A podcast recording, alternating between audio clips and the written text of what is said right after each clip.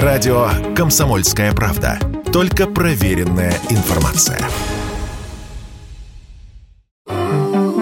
Российские онлайн-кинотеатры увеличили закупки сериалов из Кореи и Турции. Это должно компенсировать отсутствие премьер голливудских и европейских студий. Как следует из подсчетов агентства Telecom Daily, количество наименований корейского контента на платформе Иви по итогам второго квартала выросло почти в полтора раза и достигло 260 картин. Аналогичная динамика наблюдается у ОККО – 246 наименований против 178 годом ранее. Но активнее всего такие фильмы и сериалы закупают покупает сервис Wing.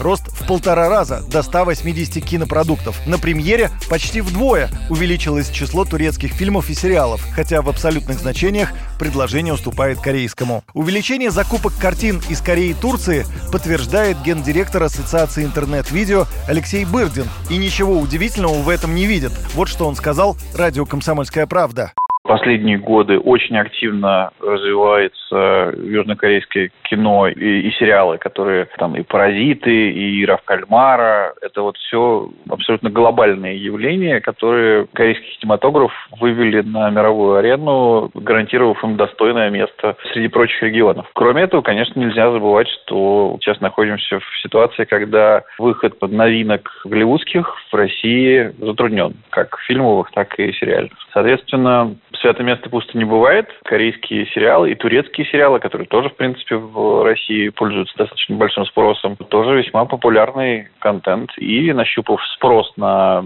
эти сериалы, пытается его удовлетворить.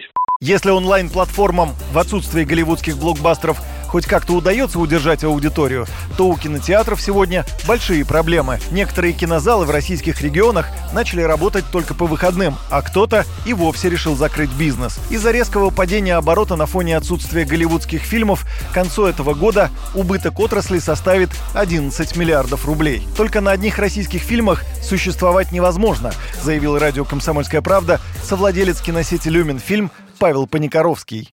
Доля нашего отечественного кино в ковидные годы, там, ну, она где-то около 20-25% была. Это хорошая доля, на самом деле, потому что бюджеты там, Голливуда, это там, многие миллиарды, сравнивать, допустим, с, с теми деньгами, которые выделяются у нас в России на, на кинематограф, конечно, это небо и земля, и даже при этом мы все равно там четверть, грубо говоря, рынка наши российские картины занимаем. У всех на слуху, в принципе, там, движение вверх и холоп, ну, много российских картин, там, которые по-настоящему запомнили зрителю, и на них сходило большое количество людей. По сравнению с прошлым годом, в среднем киноотрасль потеряла 60% оборота.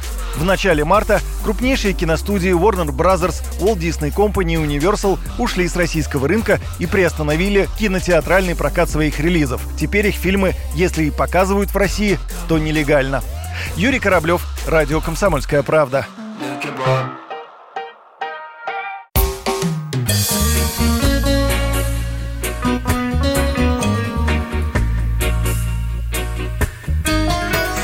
Лето. На радио «Комсомольская правда».